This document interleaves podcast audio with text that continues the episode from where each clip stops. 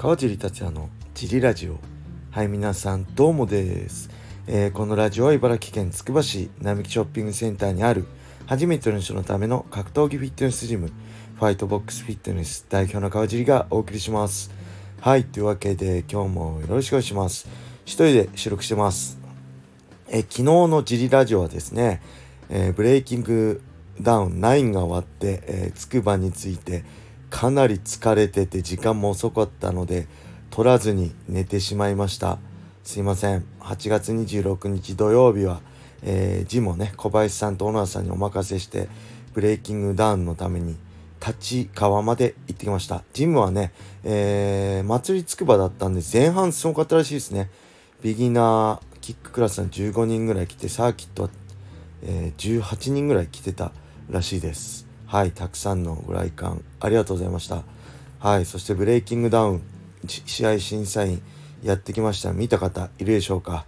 いやー、遠かったです。立川ね、つくばからね、えー、っと、2時間以上かかりましたね。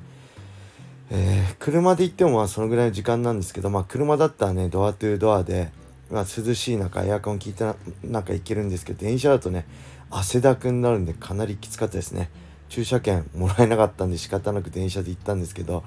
いやもう正直ね次、えー、まあ僕呼ばれるか分かんないですけど11月の20何日です3とかに、まあ、埼玉スーパーアリーナのコミュニティアリーナで開催されるそうなんですけどもうね電車だきついですね。次はもう駐車券はマストで。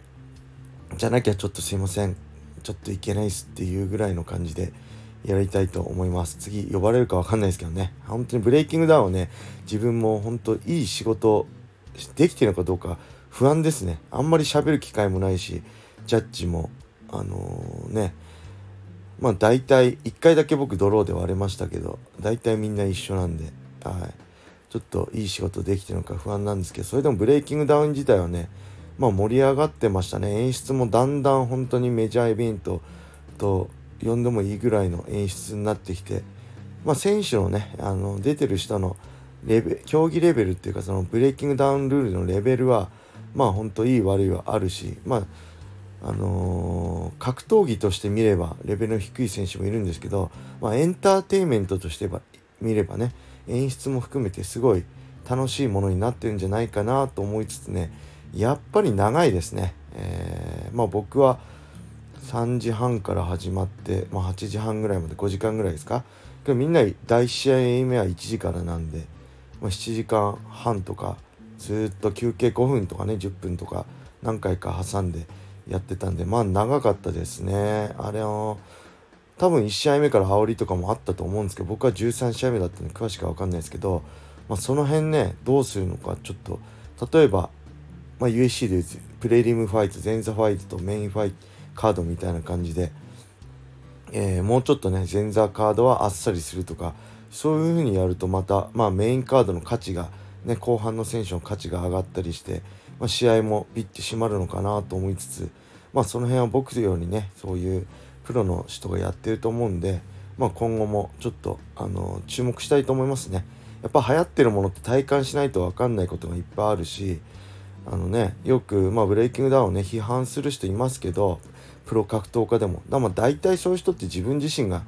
中格闘家として中途半端な人が多いですよね正直。本当トップファイターとか世界的にトップレベルの人はそもそもそこに触れないし、まあ、全く別物として見てるし、えー、自分と同じものとして語らないですよね。大体あのー、弱いくせにとかいう人は、自分がそこに下がってるっていうかもともと低いからそうやって意識もね立ち位置も低いからそうやって比べるだけであって、まあ、本当に強い人はね、あのー、そもそも比べてないと思うし同じ立ち位置で考えてないと思いますね。僕もそう思いますね。あの僕がやってきた MMA とブレイキングダウンが同じとは思わないですけど、まあ、ブレイキングダウンは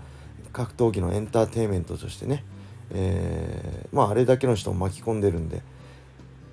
さすがにねペーパービュー買ってまでは見ようとは思えないですけど、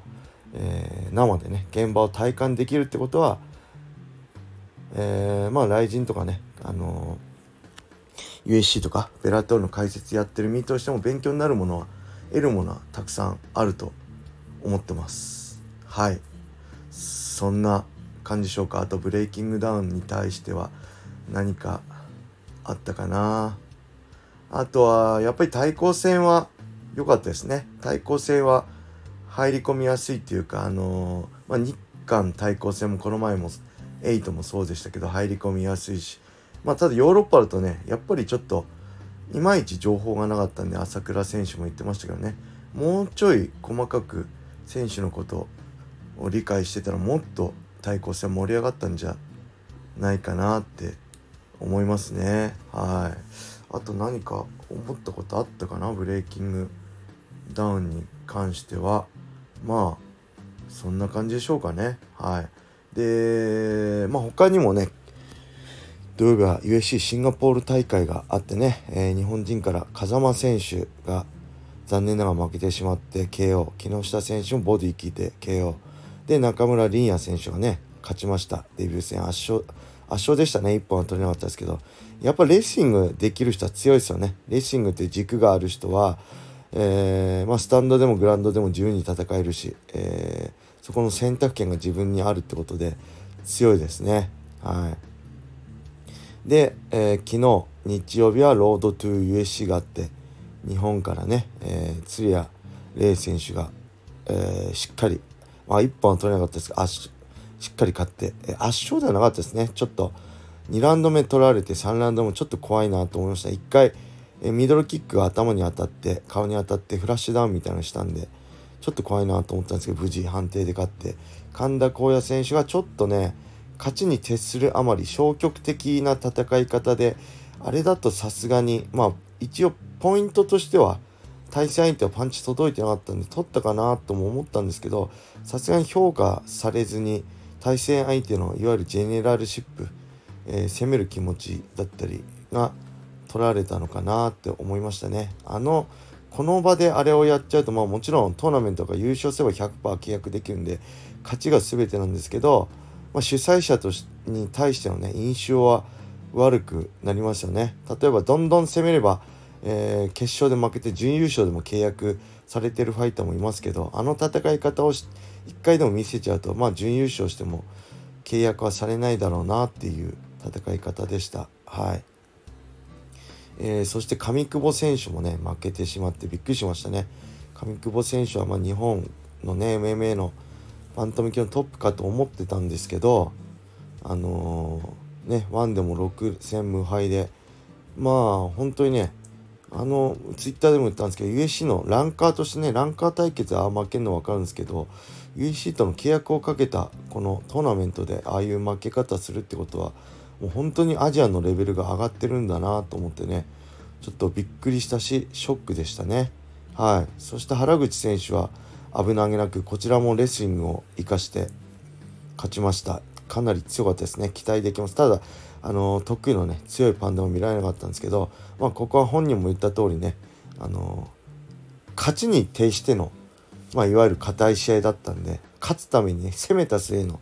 やっぱそういう試合だと期待持てますよね同じ勝ちに徹したとしても消極的よりはしっかりね攻めて勝つ姿っていうのはやっぱり響きますねはい今後もしっかり優勝してね USC で爆発してくれる姿を見たいと思います。でやっぱり思ったのはねああいうレベルに行くと打撃ができないと勝てませんね。あの風間選手も上久保選手もそうですけどやっぱり打撃で勝負できないときつい中村凛也選手も、まあ、打撃で勝負できなくても打撃で戦うっていうこの気迫が見えた中でしっかりパンチ打った中での勝ちだったんでやっぱりねレッシングが一番軸だと言いつつも打撃は必要ですよね。うん、で僕ももう USC と契約した時30半ばで、えー、打撃ではなかなか勝負できないですけどやっぱそれでも、えー、あれですねえっ、とグイダに負けた後いやそれじゃダメだなと思って編み出したのが、えー、その後の戦い方をねスイッチ繰り返すようなバックスピンとかバックハンドブローを繰り返すような戦い方だったんであの戦い方だとね、あのまあ打ち合うことはできなくても一発で倒す武器をしっかり試合で出せて、えー、相手に警戒させて組みに行けるんで、ね、もし、えー、打撃苦手なんだけどしっかり打撃でもあ倒せる打撃持ちつつねっていう人がいれば、まあ、風間選手とかね上久保選手僕の戦い方をまあ教えることはできるんでもし興味あれば 連絡ください。はい。まあそのままやる必要はないですけどね。あのあれで僕は USC6 戦してもうほとんど効いた打撃ももらってないし、えー、ケアもされてないんでね。あの戦い方で組めればよりあの打撃もできない人も US で勝つ